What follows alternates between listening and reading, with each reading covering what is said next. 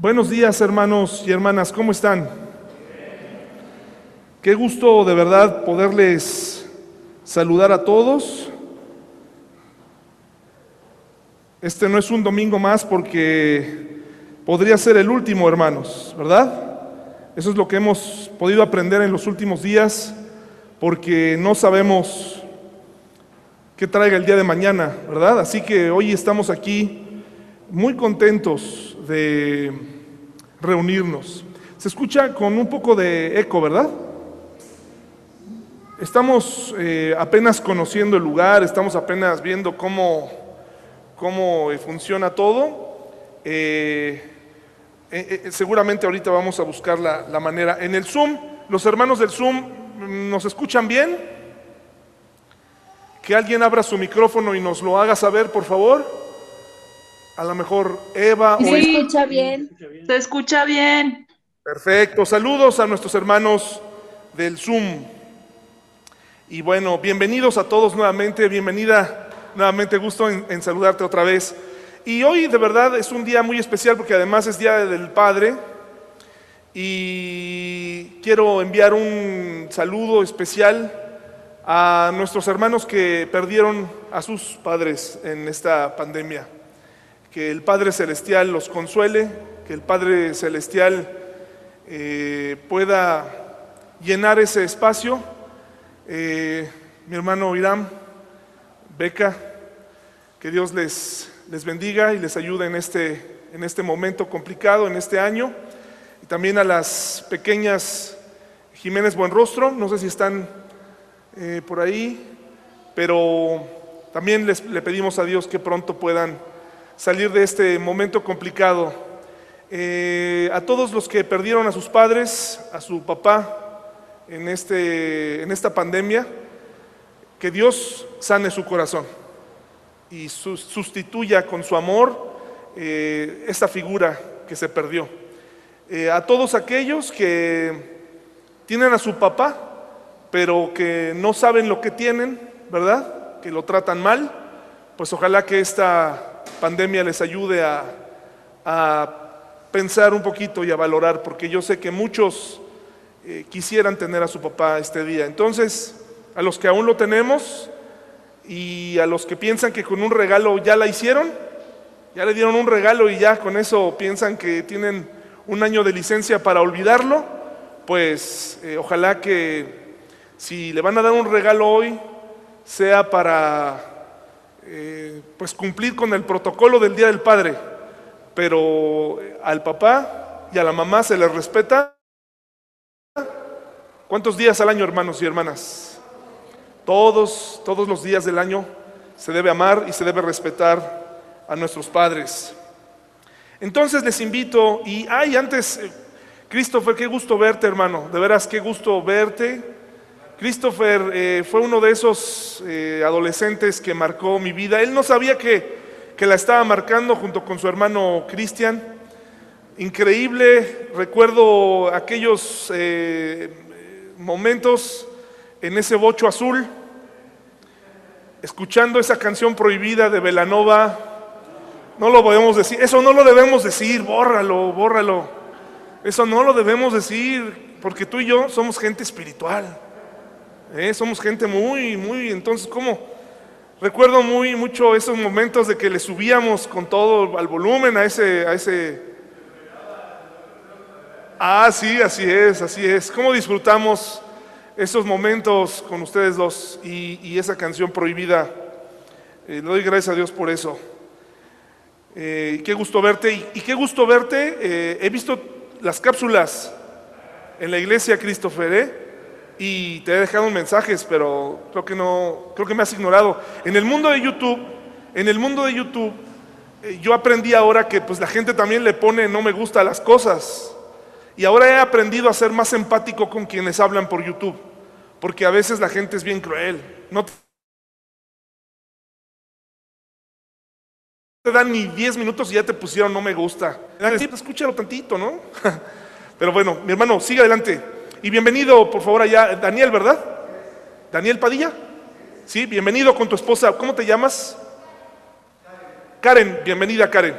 Bueno, pues vamos eh, a eh, estudiar, ¿les parece? Porque a eso vinimos hoy.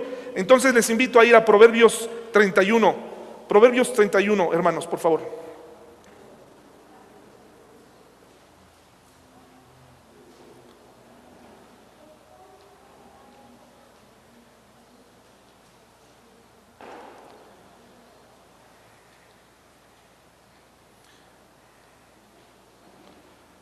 Proverbios 31. He traído ahora... Ah, y por cierto, también a los niños, si, si por algún momento se inquietan, no se preocupen, ¿eh? Aquí la congregación tiene la orden de no estar volteando a ver qué está pasando, ¿eh? Así que con confianza, si necesitan moverse un poco por, por el pequeño o la pequeña, aquí en la cocina pueden, este, trasladarse, desde ahí se escucha bien, pueden ver para que su hijo camine. No se preocupen, por favor, ¿sí? No, no pasa nada. Bueno, entonces vamos a comenzar. He traído mi cronómetro, ahora sí, hermanos. He traído mi cronómetro porque luego ya ven que me gusta eh, tardarme. Vamos a orar, por favor. Vamos, acompáñenme. Señor, muchas gracias por este hermoso día que nos das un día especial para algunos, triste para otros, pero te pido que tú ayudes a mis hermanos que perdieron a sus papás en la pandemia o que ya no vive por alguna razón. Te pido, Señor, que tú bendigas este mensaje que primordialmente va dirigido a los hombres en esta primera etapa, en esta primera parte, y te pido que nos ayudes, Señor, a entender y a poner en práctica. En el nombre de Jesús, amén. Ahora sí, hermanos, Proverbios 31, por favor.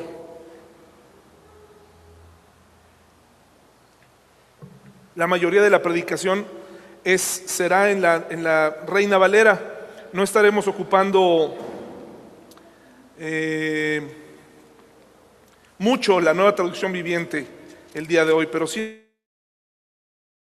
en algunos versículos.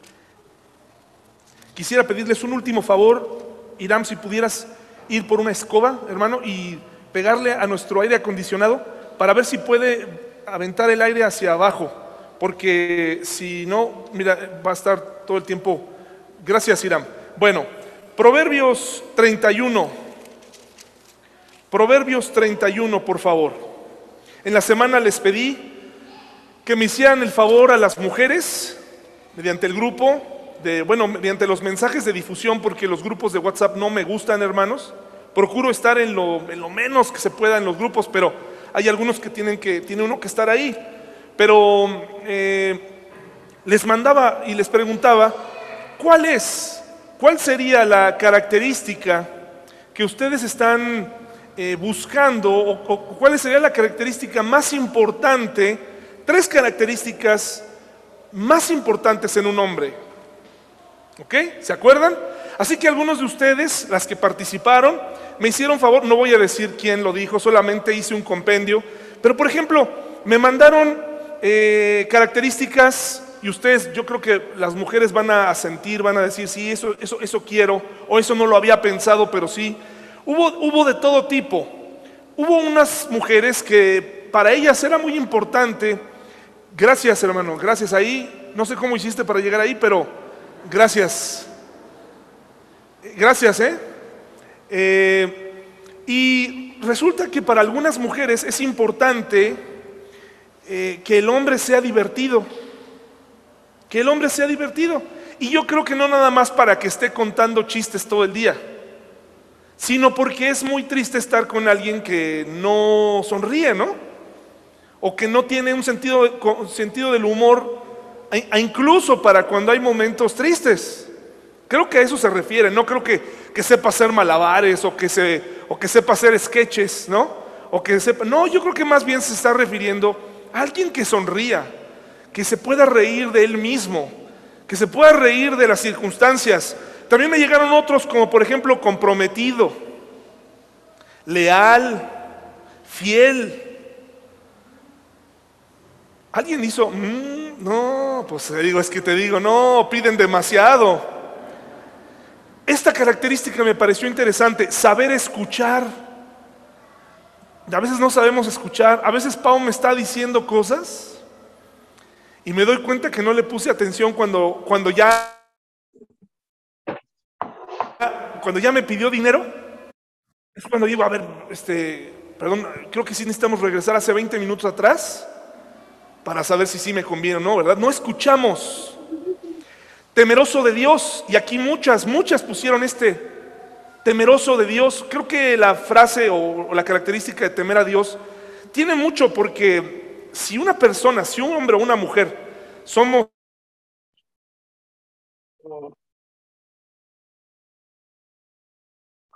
temerosos de Dios, vamos a pensar dos veces. Esto me pareció interesante, y que sea inteligente emocionalmente. O sea, que no a la primera, que no al primer, al primer enojo ya diga, te voy a dejar, ¿no? O azotar la puerta, o amenazar. Te voy a soltar al perro, ¿no?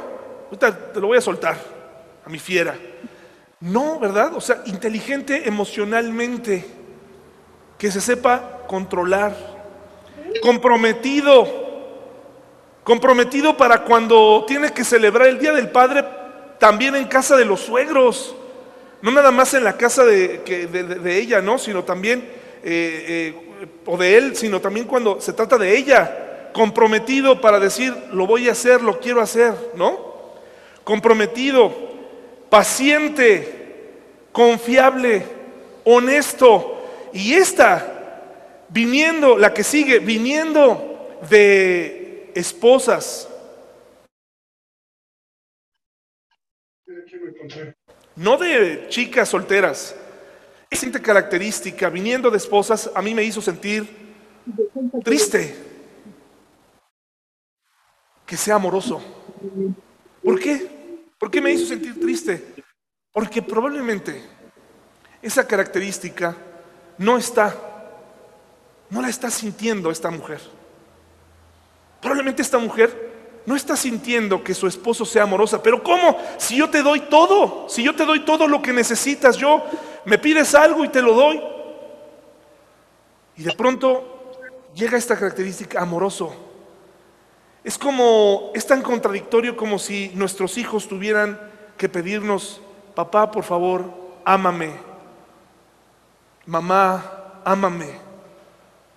Cuando una esposa clama por amor, quiere decir que los hombres estamos haciendo algo mal. Sea amoroso, por favor. Responsable, trabajador, comprensivo, disponible. Qué difícil es cuando ya metiste tus pies en las sábanas de tu cama, estás disfrutando de pues de ese tramo de tu cama que ya se amoldó a ti. Y de pronto tu esposa te dice, "Ay, tengo sed." Y tú le dices, "Ay, yo también." Yo también. Ay, pero tengo mucha, mucha sed. Ay, sí, hace calor, ¿verdad? Hace mucho calor. Ay, sí hace muchísimo calor. ¿Cómo se me antoja un vaso de agua? Y tú le dices, ay, a mí también. Qué feo es estar en pareja esperando a ver si el otro agarra la onda. A ver si el otro se levanta y lo hace. Y nos tienen que estar diciendo, ¿verdad?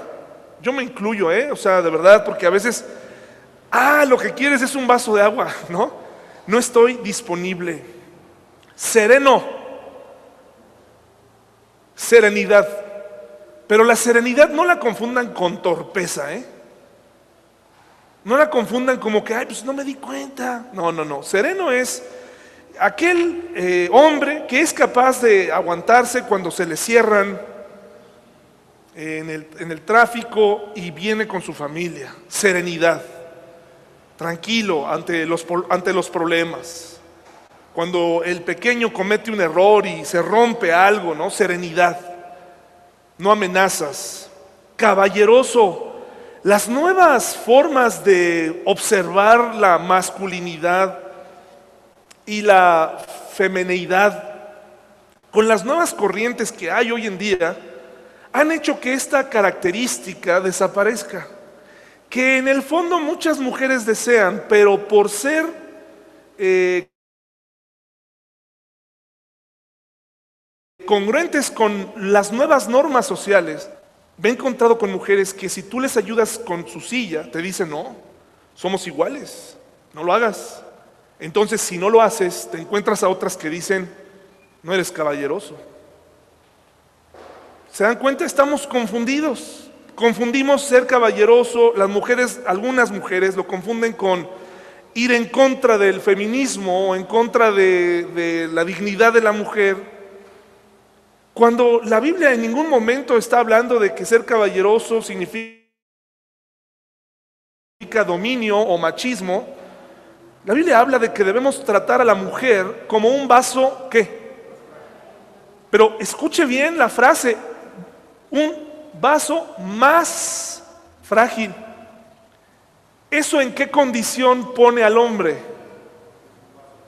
Como un vaso que también es frágil, que también se rompe, que también puede llorar cuando las cosas salen mal, que también necesita ayuda. De hecho, la mujer fue creada como una ayuda idónea. Somos un vaso también frágil, pero dice, trata a la mujer como un vaso más frágil, como tratas un tesoro. Cuando tú vas y sacas un teléfono, porque es lo que casi todo mundo hemos hecho, vas y compras un teléfono, ¿cómo lo tratas? ¿Cómo lo tratas, hermano y hermana? Y los hombres ahí sí nos damos cuenta que sabemos cuidar las cosas como un vaso más frágil. Agarras el teléfono y lo estás viendo y lo estás limpiando y limpiando y, no quieres que nadie lo toque hasta que le pongas la funda, hasta que le pongas la mica, hasta que le pongas todo. Eh, los hombres también, ahí estamos, ¿no? o algo, tú sabes cómo cuidarlo, porque es algo de mucho valor. Ya los teléfonos no es como antes que comprabas uno de 500 pesos, 600 pesos y funcionaba. Ahora resulta que ya está casi con tres fotos se llenó. Tienes que invertir en un teléfono, ¿no? Y sabemos cómo cuidarlo. Y cuando le quitas esa, esa miquita de plástico que trae ahí, ay, sientes que te enamoras, ¿no? ¡Wow! Qué, qué hermoso eres! ¡Qué hermoso eres! Y lo ves y dices, ¡Wow! Tú sí que eres Tú sí que eres precioso, eres mi tesoro. Ya no me falta que le hables, ¿no? Y le cantes. O piensa en algo que tú sabes, un carro nuevo. Para los hombres que tienen oportunidad de comprarse un carro, ¿a qué huele? Hombre, y te subes y le haces así a la entrada para que no vaya a entrar el lodo y, y fijas tu novia o tu esposa a lo mejor no se lo dices, pero te le quedas viendo como, fíjate dónde pisas. Traigo tapetes nuevos. Entonces sí sabemos lo que es valorar la fragilidad de las cosas. Dice aquí determinado, empático, servicial, no el que pasa por enfrente del, del lavabo, ¿no? Del fregadero. Hermanos y hermanas, jóvenes aquí presentes, no quiero ofender a nadie con esto. Y no lo diría si yo no lo hiciera. Mis papás me enseñaron a limpiar. Ahora que algunos de ustedes nos han ayudado a limpiar la iglesia, reprobados hermanos, no saben ni agarrar una escoba. No saben. No saben si subirse en ella, no saben si ponerla encima, no saben si aventarla y que se lleve toda la... No saben. No saben ni siquiera regar, perdón Sandy, ¿Por qué eso lo haces tú? No saben.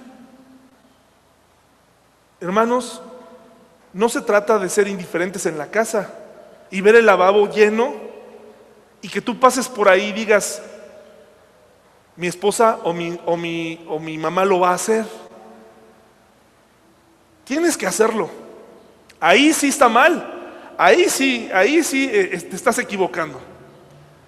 Tenemos que repartirnos las tareas. Dice proveedor dócil. Ya cuando alguien usa esta es porque es como, eres como un otro, ¿no? No eres nada. Para decirte las cosas y relacionadas con dinero es un problema. que tenga fe, que sea resistente, que no, que no esté, ¿qué vamos a hacer? Pues no sé, eso, eso se trata de ti. Es parte de, de, la responsabilidad de un hombre. Que este mundo no lo reconozca es su problema, pero es parte tuya y mía darle certeza a nuestra familia. Y yo sé que hay muchas, muchas mujeres aquí que podrían vivir sin nosotros sin ningún problema. Ese no es el punto. Estamos aquí porque Dios nos asignó una tarea de liderazgo. Pero es que yo no fui a tomar el curso, es que yo no soy líder. Pues es momento. Tus hijos necesitan tu esposa necesita dirección. Vamos a ir hacia acá. Y la dirección no significa decirle de un día para otro que te vas a cambiar de casa o que ya vendiste el carro o que ya tomaste una decisión así. No se trata de eso. Se trata de tomar decisiones aún en contra de lo que tú preferirías hacer. Tomando en cuenta a tu esposa. Pero los hombres cristianos extremadamente machos, porque así hemos crecido, y como lo hemos venido diciendo desde hace mucho en este, en este, desde este púlpito, desde este púlpito se adoctrina a muchos varones cristianos a hacerse machos. Muchos pastores, al tener un cargo, diáconos, responsables, de alguna manera creen que en ese momento la mujer pasa a ser su sirvienta y que las hermanas pasan a ser sus siervas. Yo desde aquí he visto, a ver Paula, pásame un pañuelo. A ver Paula, súbete ahí, mueve e, eso. A ver Paula, hermanos, desde aquí hemos alentado actitudes machistas. Desde aquí. Y por eso las tenemos que combatir. Romántico, piden las mujeres, que sea romántico que se acuerde de aquel día en que la estaba cortejando y, no paraban de llegar eh, los mensajes SMS. Y cuidado y te pasaras, ¿no? Cuidado y te pasaras porque te dabas cuenta que ya te iban a cobrar. Pero ¿qué tal las caritas, las cartas? Eso ya, cuando, cuando te casas, se acaba. Triste, pero real. Ahora vayamos a la Biblia. Proverbios 31, la primera parte, del 1 al 9. Fíjense lo que dice aquí Proverbios 31, generalmente conocido como el famoso proverbio de la mujer virtuosa. Ah, pero se ignoran esos primeros versículos que son increíbles, esos primeros versículos. Yo creo que el que los hizo el compendio aquí, porque este, aunque muchos digan, muchos dicen que este nombre de Lemuel o Muel, porque en algunas versiones lo traducen como Muel, en otras como Lemuel, como en este caso, pero dicen que es un seudónimo para Salomón. Y esto con el afán de decir, pues es que Salomón y así, ¿no?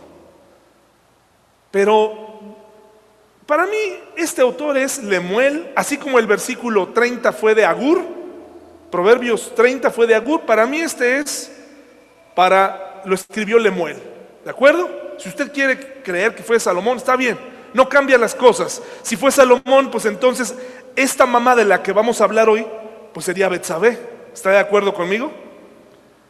Pero eso ya es algo que pasa en un segundo término. ¿Por qué? Porque mire, mire lo que dice aquí.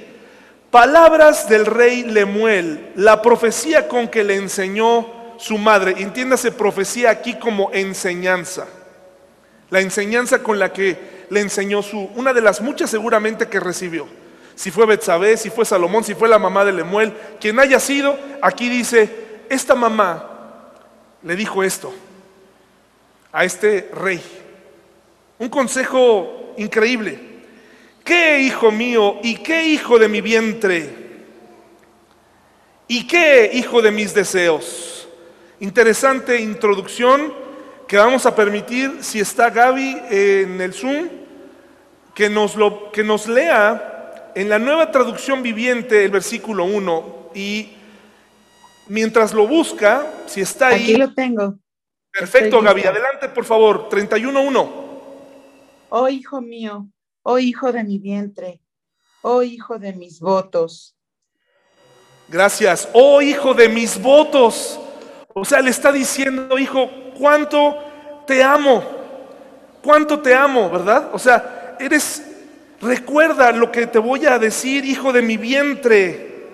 Practica lo que te voy a enseñar, ¿sí? O sea, le está diciendo, por lo que más quieras, hijo mío, oh hijo mío, lo que te voy a decir a continuación, por favor, tómalo en cuenta, hijo de mi vientre, hijo de mis votos, ¿no? El consejo de una mujer, el consejo de una mamá en la vida de un hombre es muy importante. Es muy importante el consejo que una mamá, la influencia de una mamá sobre la vida de un hijo y de un hijo varón es muy importante. El que una mujer comprenda su papel primario en la vida cuando tiene hijos, que son sus hijos, le guste a quien le guste o no afuera, cuando una mujer es mamá, por encima de todo, por encima de todo,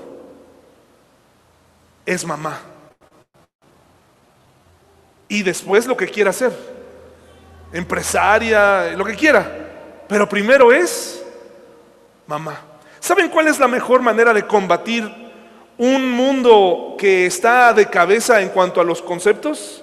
En cuanto a que si los niños nacen con ciertas tendencias, si los bebés, etcétera, si las mujeres, si los hombres, ¿saben cuál es la mejor manera de combatir un mundo que está tan confundido? Ese, ese llamado es para nosotros, vivir como verdaderas mujeres, vivir como verdaderas mamás. A eso fuiste llamada, vivir como un verdadero padre de familia comportarme como un verdadero varón. Y eso no significa, no tiene nada que ver con medidas de ciertos órganos del cuerpo, ni con ciertas actitudes, ni con poder, ni con dinero. Estas, estas filosofías del mundo se, se combaten desde aquí, cuando tú te sientas hoy en la iglesia y escuchas que estoy llamado a ser una verdadera mamá, un verdadero papá, una verdadera mujer y un verdadero hombre. Y solamente así allá afuera van a poder decir, oye, pues ¿qué les podemos decir ante un matrimonio heterosexual que funciona bien, que se respetan, que se aman, para combatir muchas ideas que hay afuera? La mejor solución, la mejor manera de hacerlo es tomar en serio tu matrimonio, tomar en serio tu relación matrimonial, tomar en serio a tu familia. Esa es la mejor manera.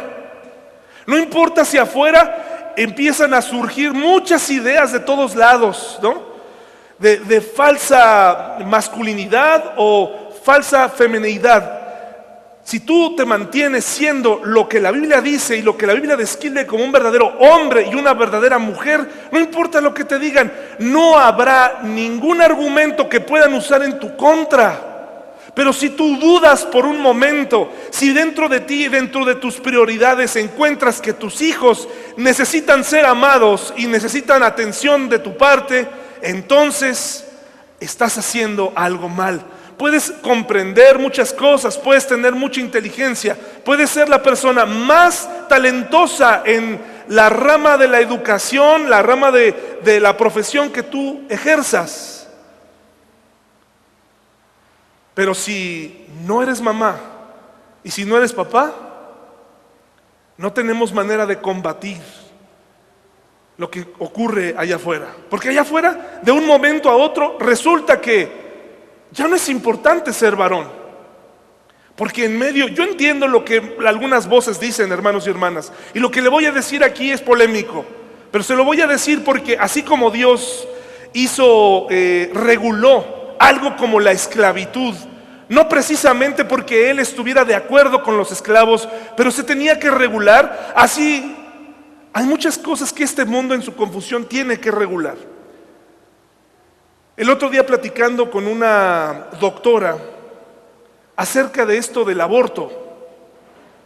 Y yo no estoy a favor del aborto, hermanos y hermanas, pero esto va más allá de mí.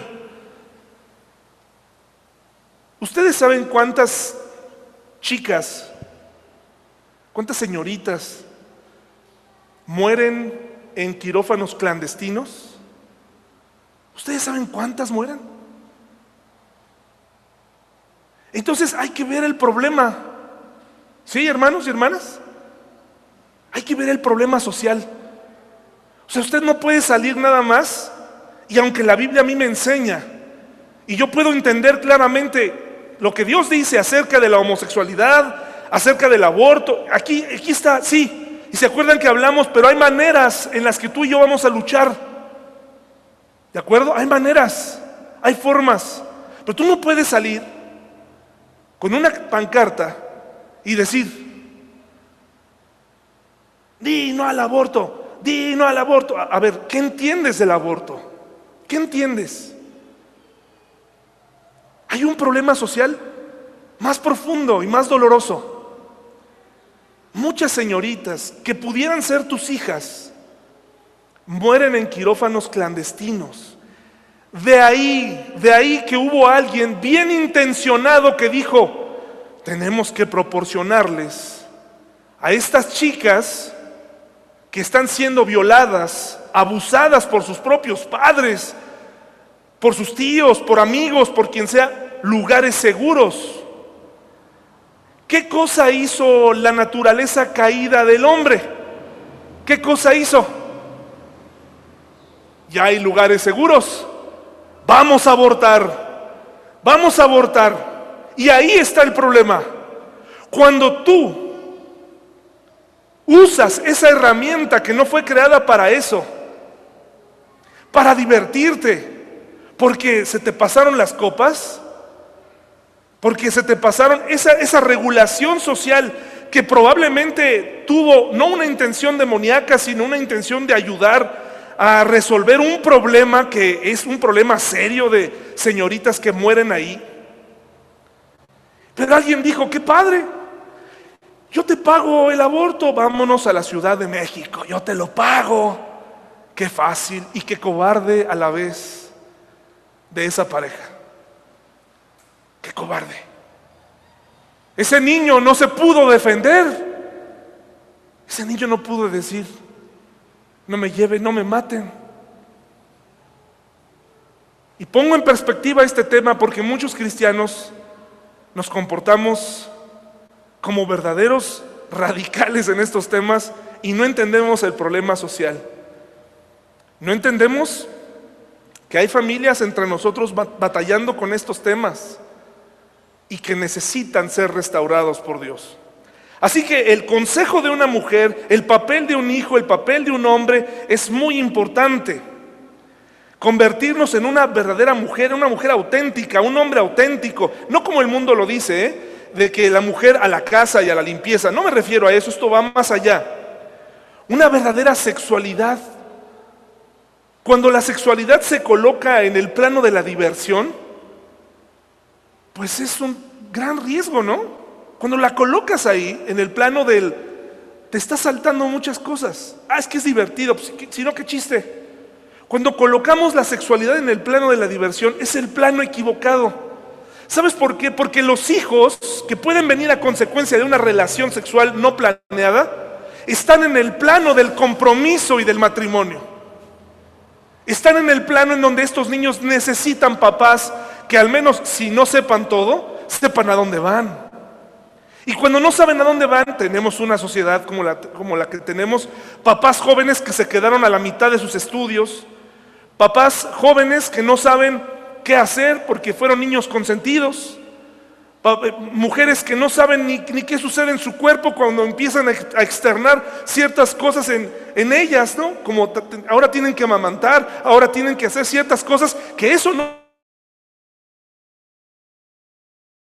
no lo va a hacer el papá.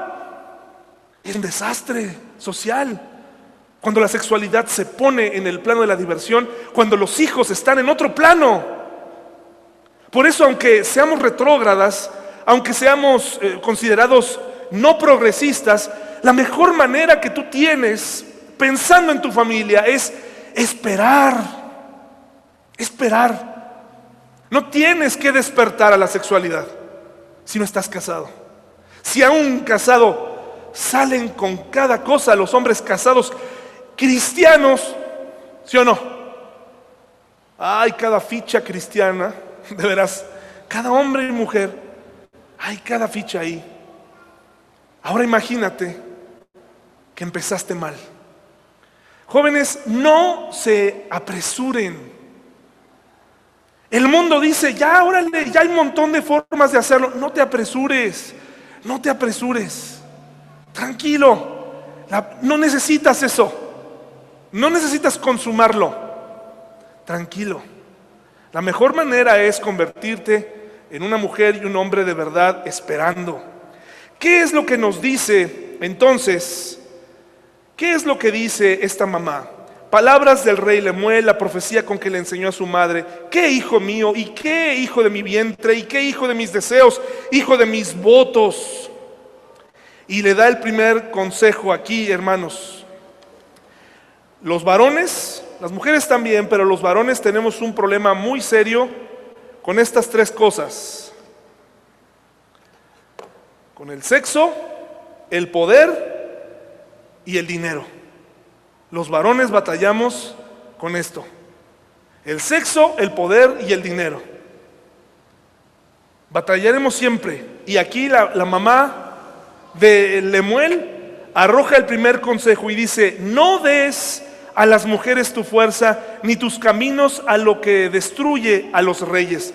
Aquí inmediatamente una mente que no conoce la Biblia dice, ah, las, mujeres, ¿qué culpa tenemos?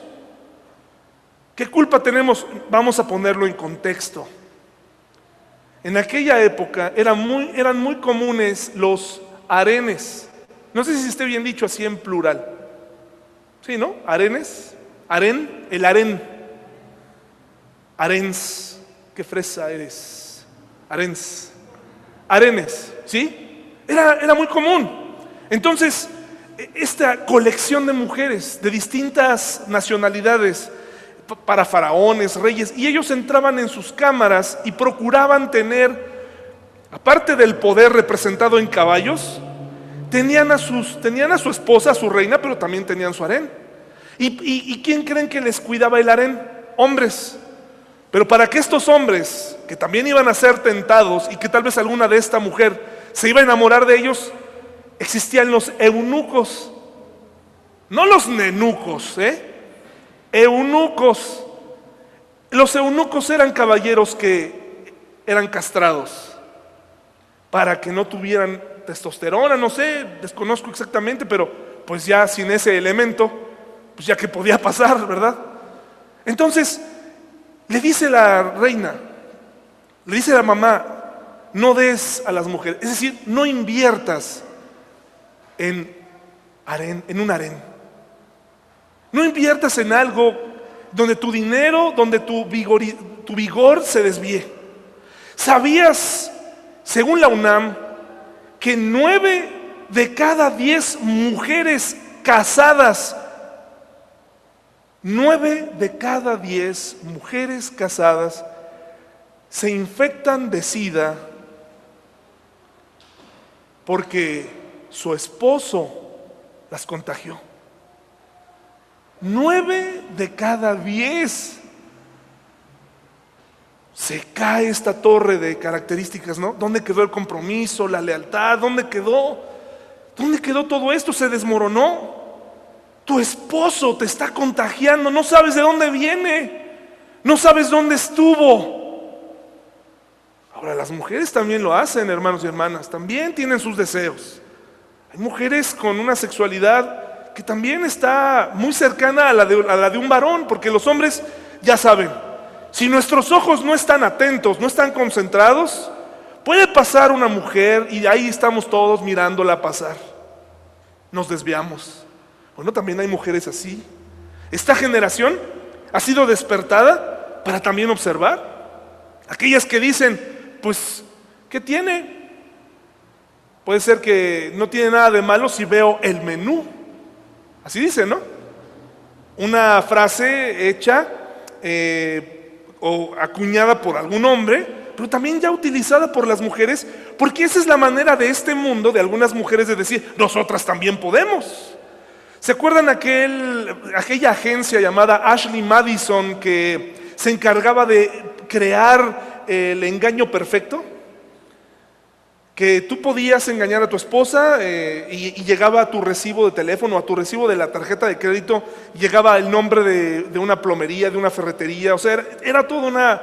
Y hace algunos años, eh, me parece que en, una de las plataformas hay un documental, salió a la luz el engaño de muchos eh, hombres, porque un hacker reveló, y salieron hombres de pastores en Estados Unidos.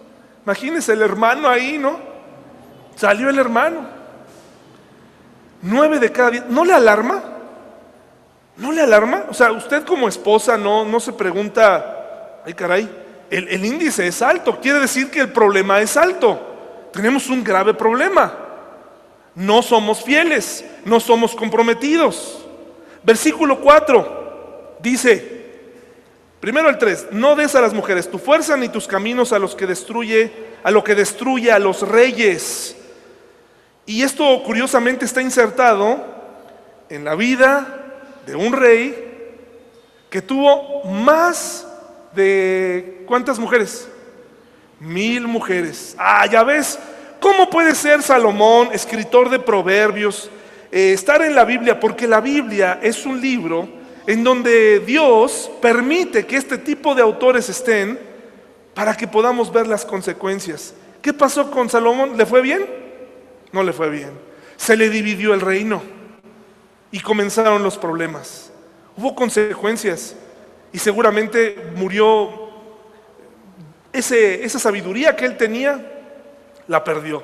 Probablemente por algo el que hizo este compendio incluyó esta parte. Hombres que estamos aquí, mucho cuidado con nuestros ojos, mucho cuidado. Podemos caer más fácil de lo que tú crees. Es más fácil de lo que tú crees. Mucho cuidado.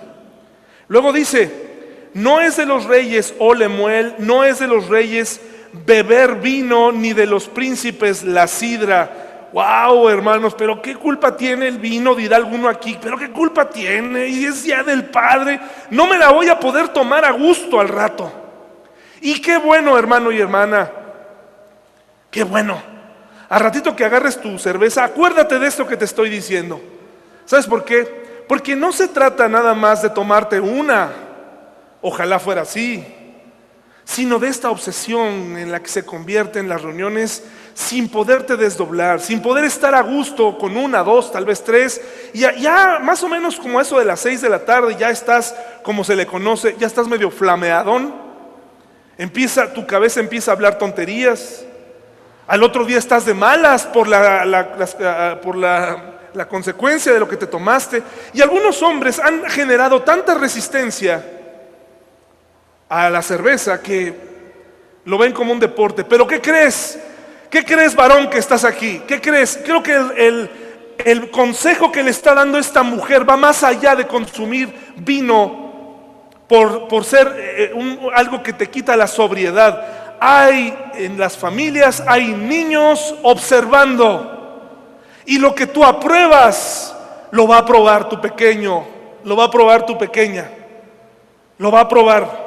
Y por eso tu hija más adelante se convertirá en una tomadora profesional, combinadora de bebidas, experta en lo que es, es correcto. Y no nada más para lo que es la carne, sino para lo que te debes tomar si, si no quieres tener una mala cruda.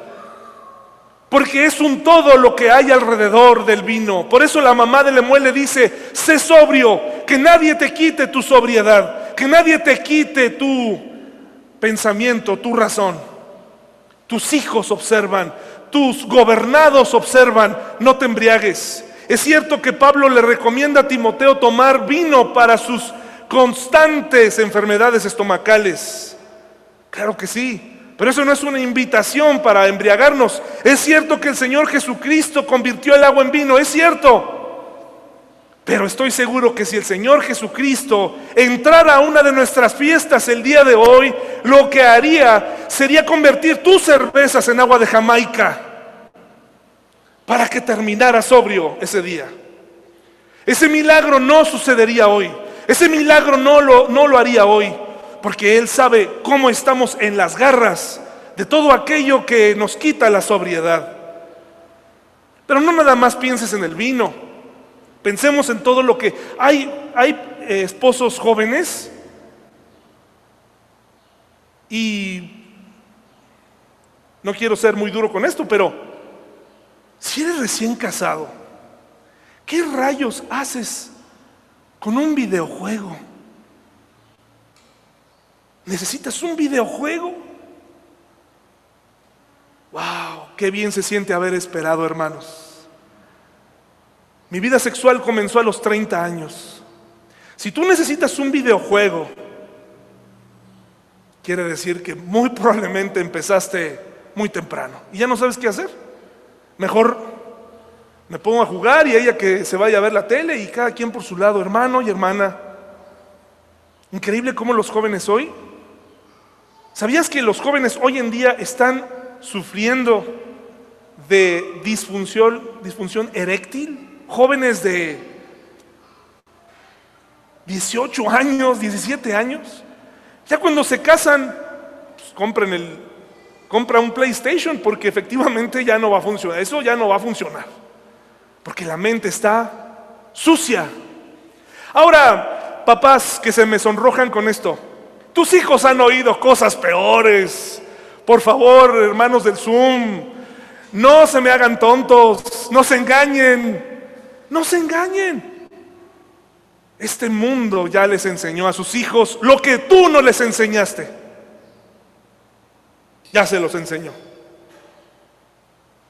Que sepan cómo hacerse como que no saben es otra cosa, pero lo saben. Así que más vale que les ayudes y que les orientes en un mundo más despierto que tú, porque eso es lo que va pasando en estas generaciones, ¿no? cada vez vamos despertando más rápido. Pero ¿qué crees? Hay algo más, hermanos, hay algo más. Dice, no sea que bebiendo olviden la ley y perviertan el derecho de todos los afligidos. Y luego viene algo muy interesante que yo creo que la mamá tiene la intención de darnos a entender para qué tipo de personas es aquello como algo como el vino. ¿Para qué tipo de personas? Dice, dad la sidra al desfallecido y el vino a los de amargado ánimo. Beban y olvídense de su necesidad y de su miseria. No se acuerden más. Pero qué interesante, no está invitando a que emborrachemos a, a los que están afuera. Está diciendo, una persona que se embriaga, generalmente se embriaga porque tiene un dolor muy profundo en su corazón. Está tratando de decirle, tú no necesitas eso, tú conoces a Dios, Tú, creciste en una familia que teme a Dios, tú no necesitas desdoblarte, tú no necesitas el vino, tú no necesitas la cerveza, no la necesitas. Eso es para la gente que tiene esa costumbre. Esta costumbre, tú no la necesitas. No es una invitación a, bueno, pobre gente, no, sencillamente afuera es así. ¿Cuántas canciones rancheras con mariachi, de banda, saben mejor cuando estás borracho? ¿Cuántas? Pues claro, las sientes más, te las apropias, las de desamor. Si estás tomado, pues sientes, sientes mejor. Por eso le dice, no tomes vino, no des a las mujeres tu fuerza. Mantente sobrio porque hay personas observando. Y luego algo viene muy interesante, dice, abre tu boca por el mudo en el juicio de todos los desvalidos, abre tu boca, juzga con justicia y defiende la causa del hombre y del menesteroso. Los hombres, los varones, hemos dejado, y en general la sociedad, hemos dejado de defender a aquel que no tiene voz. Cada quien sus problemas, cada quien sus cosas. Estamos criando niños indiferentes ante los problemas de los demás. Dice aquí, un hombre verdadero, hermanos, se mantiene sobrio. Un hombre verdadero sabe a dónde va, sabe y puede controlar su sexualidad, aún sus deseos. Un hombre de verdad, hermanos, un hombre fuerte, un hombre que, está tomado de Dios, sabe que tiene que hablar por aquellos que no tienen una voz. Hermanos, 1 Corintios 14, 34, por favor. Primera Corintios 14, 34 al 35.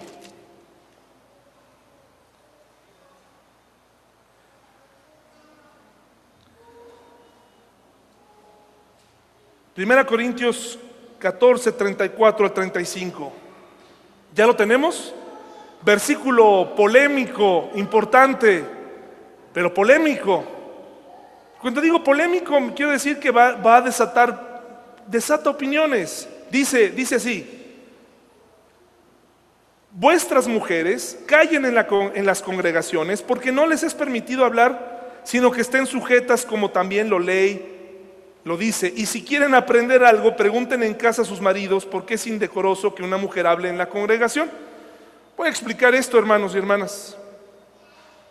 En primer lugar, hay que entender el contexto en el que se está diciendo. En Corinto se llevaban a cabo una especie como de Juegos Olímpicos, una especie. Muchas personas viajaban a ese sitio. Era un relajo sexual, un desastre, una fiesta monumental. Pero de veras, no había forma de detenernos, ¿eh? O sea, era una cosa que incluso se le conocía cuando alguien cometía una inmoralidad sexual, se le decía, ya estás corintizando, imagínate, estás corintizando. O sea, estás perverso, esto está terrible, un relajo. De tal manera que en el templo, en este templo, había mujeres que se prostituían afuera. Y estas mujeres, este tipo de mujeres, al convertirse, venían a las iglesias y comenzaban a tomar la voz, así, provocando un desorden. Por eso lea el versículo 32, dice, Dios, pues Dios no es un Dios de confusión, sino de paz como en todas las iglesias de los santos. Es decir, aquí específicamente Pablo está llamando a esa iglesia a retomar el orden y está llamando a los varones a, a que cada quien tome su lugar y le dice a la mujer, le dice a la mujer, no hables a esta mujer de esta iglesia, le dice, ustedes calladas, quédense calladas y tú varón que has dejado atrás tu liderazgo, que no sabes ni para dónde vas, que no conoces absolutamente nada de lo que dice la Biblia, que estás perdido, que estás... Recupera tu liderazgo y contéstale las dudas tú en tu casa a estas mujeres. Contéstales. Porque esto no existía. Esto no existía en Corinto. Esta es la misma iglesia a la que se les pide que por favor se esperen unos a otros para tomar la cena del Señor. Ese pasaje no es una amenaza de que vas a caer muerto, hermano y hermana. No lo saquemos de contexto. Está hablando del desorden que había en esta iglesia. Un desorden total. Y a veces nuestra casa parece que es como la iglesia en Corinto. Un desorden. Cada quien piensa lo que quiera. El otro día alguien me decía que quería convertirse al Islam, una cristiana. Me dijo, oye, es que yo quiero como que intentar el Islam, quiero, pero yo conozco a su mamá y sé que ella es muy creyente y sé que ella se sabe la Biblia y que sabe más versículos que yo, muchos más. Pero ella dice, yo quiero ser, quiero practicar el Islam. Y yo le dije, a ver, ¿cómo está eso? No puedes hilar dos idas a la iglesia seguidas y quieres meterte en una religión súper estricta. ¿De qué se trata? Así están nuestras casas. Unos creen una cosa, otros creen que probablemente la salvación se pierde, otros creen que las historias de Noé son ficción, otros, o sea, cada quien en una casa puede creer lo que sea. No, hermanos, ¿y dónde está el líder espiritual? ¿Quién va a levantar la mano en la casa y va a decir, tenemos que, el único Dios aquí es Jehová? Vamos, eduquemos, avancemos. Este es el rumbo. Hay mujeres que no les gusta, hermanos y hermanas, porque estaban acostumbradas a decir, pues yo cuando quiero no voy, a mí cuando no, no se me da la gana, pero tú y yo como hombres estamos llamados a contestar las preguntas de nuestras esposas, a dar dirección a nuestros hijos. No esperemos que el pastor lo haga por nosotros. Luego viene un dardo que lanza en 1 Corintios 16, 13 al 14, que es un completo dardo para todos los hombres. Mire lo que dice aquí, hermanos. 1 Corintios 16, 13 al 14. ¿Ya está? Fíjense lo que dice, velad, estad firmes en la fe. ¿Y luego qué? ¿Qué dice? Otra vez todos juntos, 1 Corintios 16, 13.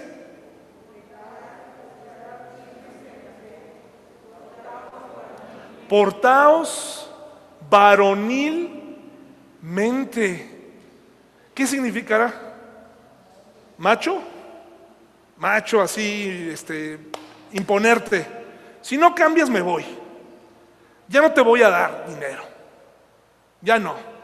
Me voy a ir. ¿Eso es portarse varonilmente? Ya vimos que no. Portarse varonilmente significa poner en práctica el carácter cristiano que estás aprendiendo. Portarse varonilmente no se trata de imponer fuerza, no se trata de amenaza, se trata de comprender tu papel en tu hogar. No solamente de proveedor, pero sí quiero recordarte, espero que todos los hombres sepan aquí, que independientemente de que el mundo se mueva y que la mujer sale a trabajar y que ese trabajo que hacen las mujeres casadas es un apoyo y es, es una labor secundaria en el hogar que ellas están haciendo, pero mi labor es ser proveedor como varón. ¿Qué hice los 10 años atrás? ¿Qué aprendí?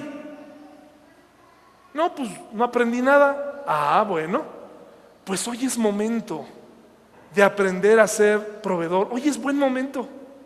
Hoy es buen momento, ya a lo mejor tarde, ya con la presión encima, pero tenemos que aprender, si aún no te casas, quiero que sepas que tú y yo tenemos que ser proveedores. Nuestras esposas van a actuar en reciprocidad. Nuestras esposas no nos van a tratar con respeto solo porque nacimos hombres. El respeto se gana. ¿Y sabes cómo se gana? Cuando tu esposa te observa salir a trabajar, luchando, y aún así regresar lo suficientemente humilde como para ayudar en los labores del hogar. Qué pesado, ¿no? Porque hay quien dice, yo hice mi parte, ahora haz la tuya, yo estoy muy cansado, hazme mi masaje en los pies, tráeme la cena y aquí están tus mil pesotes para toda la semana. Eso no es. Un hombre de verdad sabe que ser hombre implica muchas otras cosas más. Y la renuncia de los hombres ante sus responsabilidades hoy en día nos ha traído como consecuencia la sociedad que tenemos. Este Día del Padre, ¿qué cosas celebras? ¿Qué cosas celebramos de ti en este Día del Padre? ¿Celebramos tu integridad? ¿Celebramos tu forma de proveer? ¿Celebramos tu forma eh, amorosa de tratar a tu esposa o a tu novia? ¿Celebramos tu compromiso? ¿Celebramos tu amabilidad? ¿O, solamente te celebramos porque naciste hombre? ¿Qué celebramos? Terminemos, por favor, en Proverbios 26. Vamos a ponernos de pie, por favor. Muchas gracias por su atención y aquí vamos a terminar. Puede retirarse un momento el cubrebocas para descansar su, sus orejas, su boca un poquito y luego se lo vuelve a poner, por favor. Y aquí voy a terminar. Proverbios 26. Hay mucho que hacer como hombres, mucho que hacer. Y por eso la mamá de Lemuel le deja estos consejos. Y la siguiente semana hablaremos de las mujeres, ¿verdad? Sí, Ramón, ¿qué pasó ahí? Las esperamos, las esperamos. Pero mientras tanto vamos a darle todavía un poquito a nuestra responsabilidad. Dice aquí Proverbios 26, ¿ya lo tenemos? Vamos a leerlo los hombres, todos juntos. Dice así, muchos hombres proclaman cada uno su propia bondad, pero hombre de verdad, ¿quién lo hallará? Es un reto. ¿Cuántos hombres de verdad estamos aquí hoy? ¿Cuántos podríamos decir, bueno, hoy se celebra el Día del Padre, como papá he cumplido mi responsabilidad, como papá he hecho lo que me toca, pero he hecho más aún, porque dice aquí, hermanos, muchos hombres proclaman cada uno su propia bondad, permítame agregarle esto, cada uno, cada uno, cada hombre proclama su propia honestidad, ¿no? Su forma de ser honesto. Cada uno proclama su forma de ser fiel. Ah, es que yo soy fiel a mi manera. Soy fiel a mi manera. Unos decimos, muchos decimos, mi forma de ser confiable es, pues yo no digo nada, solamente te voy a hacer, te voy a cumplir con lo que te dije. Ya no me tienes que estar preguntando. Así tratamos a nuestras esposas. Hay cosas que les decimos a nuestras esposas que deberían estar prohibidas. Y a veces, hermanos, Dios permite que vengan enfermedades a la vida de nuestra esposa o a la vida de nuestra mamá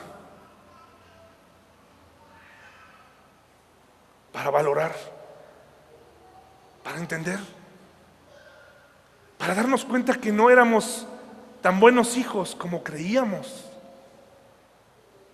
que no éramos tan buenos esposos. A lo mejor ya lo sabíamos, pero de pronto recibes esa noticia y te, dicen, oye, ¿qué crees? Tu papá está enfermo, tu mamá está enferma, y como hijo no te cuestionas, no esperes a que te den esa noticia, no esperes a que tu esposa se muera para valorar lo que hacía. Quiero usar este ejemplo como lo que hace, ayer me enteré que eso es lo que va a hacer esta mujer. Yo no lo había entendido. Pero me parece que eso es algo de valorarse. Janet trae estas flores. Son naturales. Piensa cambiarlas cada ocho días. Wow. Nuestras mamás cambiaban nuestras flores siempre, ¿no? Con fidelidad. Nuestras mamás nuestras esposas, atendiéndonos, tratándonos de ciertas formas, a veces acercándose con miedo, pidiendo, pidiendo, dile algo a mi esposo desde aquí, dile algo para que sea más amoroso, para que ya no me amenace. Pero eres cristiano. ¿Dónde sacaste eso? ¿Por qué tienes ese comportamiento?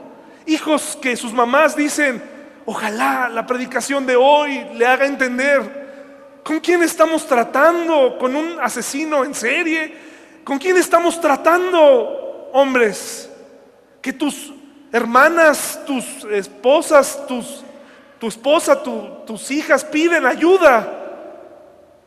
¿Con quién estamos tratando aquí? Somos creyentes.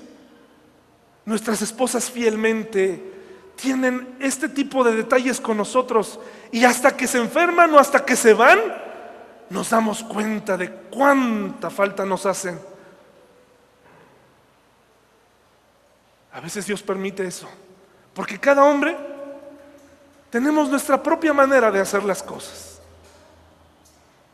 Que Dios no te quite a tu mamá, que Dios no te quite a tu esposa, para darte cuenta de todo lo que recibes, de todo lo que tienes. Hombre de verdad, ¿quién lo hallará? Pues ojalá, ojalá que aquí, si no hoy, porque tampoco la invitación hoy es, a ver, ¿quién quiere ser un hombre de verdad? Levante la mano, ¿no? Como en otras iglesias, todo el mundo, ah, sí, yo quiero ser, pues es que eso no es, es que estamos lejos. Pero hoy sí podemos pedirle a Dios, hoy quiero empezar. Quiero ser un hombre diferente. Quiero ser un hombre amoroso, quiero ser un hombre comprometido, hasta divertido, paciente. Más hay mucha impaciencia con nuestras esposas, mucha impaciencia. Sus preocupaciones no son nuestras preocupaciones. Eso tiene que cambiar. No sirve de nada, hermanos, varones, que estemos aquí participando en el programa No sirve de nada que una persona sea un, misionero, un pastor, si va, a tratar a su esposa terriblemente, estás pecando, mejor no lo hagas y aprende. Y se vale decir, mejor me siento. Porque eso sí, cuando vienen otras hermanas o otras amigas, no paramos de abrazarlas, no paramos de decirles lo bien que se ven, pero a nuestras esposas, a nuestras esposas las vamos a celebrar el 10 de mayo. Si es que ya son mamás, porque si no, pues a lo mejor el día del niño. Yo necesito empezar.